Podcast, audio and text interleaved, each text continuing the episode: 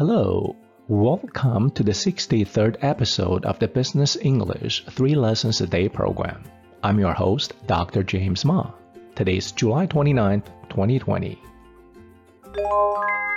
Lesson 1 Settlement 和解、结算、清算 The word settlement has a couple of common uses. When two parties with different opinions reach an agreement, that agreement is called a settlement. For example, the defendant and the plaintiff reached a settlement outside the court. In business, settlement is the final stage of a transaction when money and goods legally exchange hands. Many first time investors believe that when they sell their securities, they'll receive the funds right away. Nope, you officially receive the money on the settlement day. Here's an example.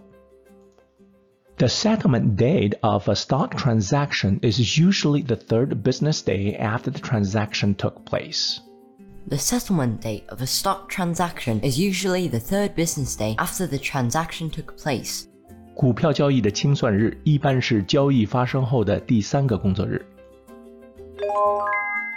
Lesson Two: Clearinghouse 清算中心。A clearinghouse is the ultimate middleman. All transactions of a member firms go through the clearinghouse. A clearinghouse is also the safeguarding of a transaction. The clearinghouse will issue margin calls when the risk threshold is breached and will close the losing party's open positions should a default happen. Here's an example. The main function of a clearinghouse is to manage transaction risks, guaranteeing that the buyer receives the securities and the seller receives the funds.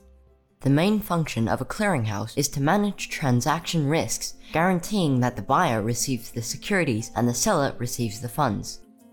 清算中心的主要功能是控制交易风险，保证让买家收到证券，让卖家收到资金。Lesson Three margin call 追加保证金通知。A margin call happens when the price of a security in your margin account drops to a predetermined dangerous level. You will be required to add funds to your account within a certain time limit. If you fail to oblige, your security will be forcibly sold by your brokerage firm, often with the worst timing. If you are relatively new with investing, I highly recommend that you use a cash account instead of a margin account. Here's an example.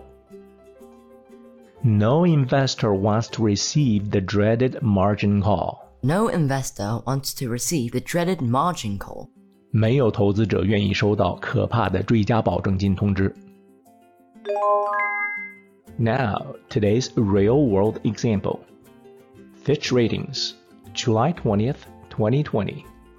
In first quarter 2020, the number and aggregate value of margin breaches of clearing houses increased 115% and 450% from the prior quarter respectively, when intraday price movements exceeded initial margins posted by counterparties. However, Fitch views the reported breaches as manageable relative to clearinghouses' variation margin frameworks, closeout procedures in the event of a counterparty default, sizable guarantee funds, and other available resources. Margin calls are clearinghouses' primary tool to manage counterparty risk during periods of increased market volatility. Do you know a clearinghouse serves many important functions. One of them is to guarantee the fulfillment of a transaction. Before the days of the clearinghouse, traders often faced great challenges trading financial securities. First, the buyer must be matched with the seller at the end of the trading day, and sometimes the record would get lost, leaving the transaction unfulfilled. Second, there was no guarantee that a recorded transaction would actually go through such as when one side unilaterally decided to walk away from a transaction or simply didn't have the financial means to complete it. Yes, both the buyer and the seller had a contractual obligation, but to force your counterpart to fulfill his obligation, sometimes you would have to resort to legal actions, which could be very costly and impractical. The creation of the clearinghouses has greatly reduced those risks and has helped to facilitate smooth functioning of the financial market. Thank you for listening to today's episode of the Business English 3 Lessons a Day program. So long.